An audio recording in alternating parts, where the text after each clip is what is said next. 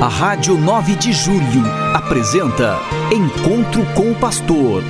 Na palavra do Arcebispo Metropolitano de São Paulo, Cardeal Odilo Pedro Scherer. Vós sois meu pastor, ó Senhor, nada me faltará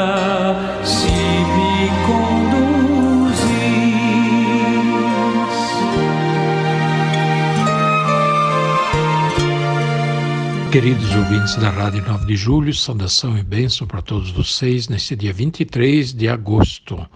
Hoje é uma quarta-feira.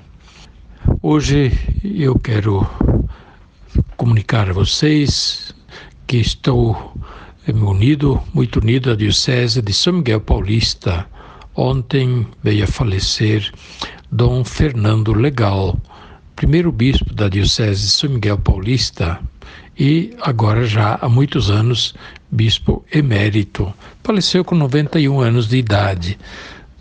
Dom Fernando Legal eh, era um bispo muito sereno, alegre, sempre acolhedor, bondoso, e ele deu marcas muito bonitas e fortes à Diocese de São Miguel durante o tempo que ele foi bispo em São Miguel Paulista se preocupou muito com a formação do clero, seminários, a organização de paróquias. Uma diocese nova, que era desmembrada de São Paulo e, portanto, passou a se estruturar para funcionar com vida própria.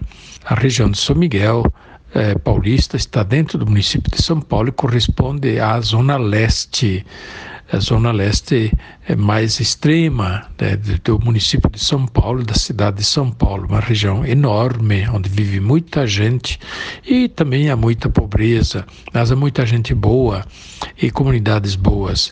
Pois bem, Dom Fernando ficou doente agora mais tempo, esteve internado, esteve sendo cuidado, até que veio a falecer na na madrugada do dia de ontem e hoje de manhã, às nove horas, a missa de corpo presente e em seguida o sepultamento na cripta da própria Catedral de São Miguel.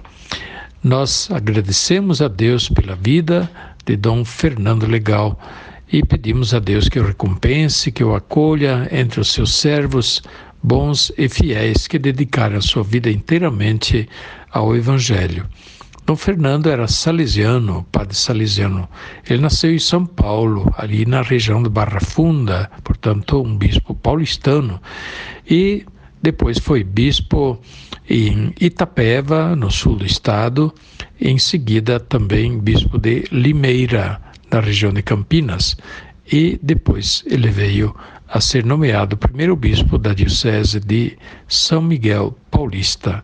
Minhas condolências e minha solidariedade a toda a comunidade da Diocese de São Miguel Paulista, especialmente ao seu bispo, eh, Dom Agacir Munhac, e também a todo o clero, os religiosos e ao povo de Deus. Rezaremos por ele durante esses dias e estamos dentro do mês vocacional, o ano vocacional, a gente lembra sempre, né? Os padres, os bispos, os religiosos também ficam idosos, também ficam doentes e vêm a falecer. E eles precisam ser substituídos.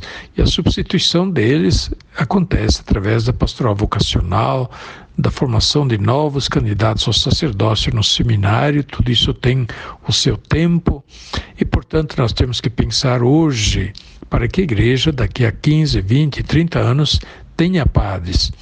E se nós não cuidamos hoje da pastoral vocacional, daqui a 20 e 30 anos vai haver muita falta de padres em nossas paróquias, nossas comunidades.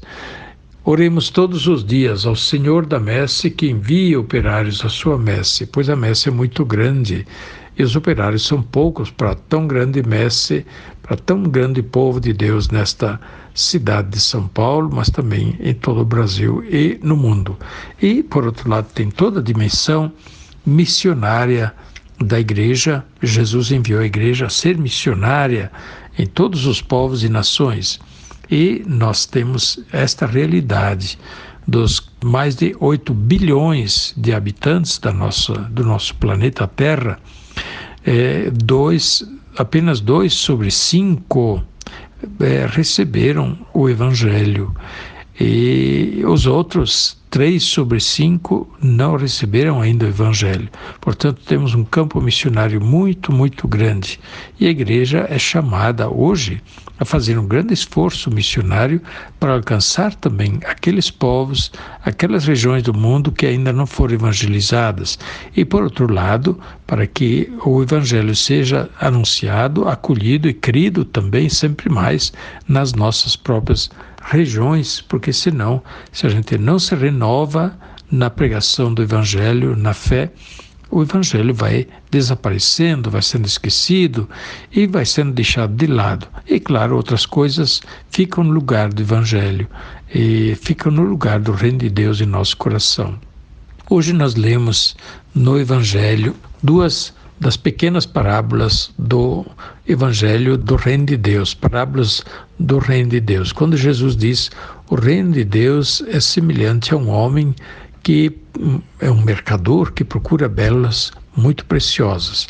E quando encontra uma pérola num campo, ele vai, vende tudo que tem, compra o campo inteiro para estar seguro de ter comprado a pérola preciosa, a pedra preciosa.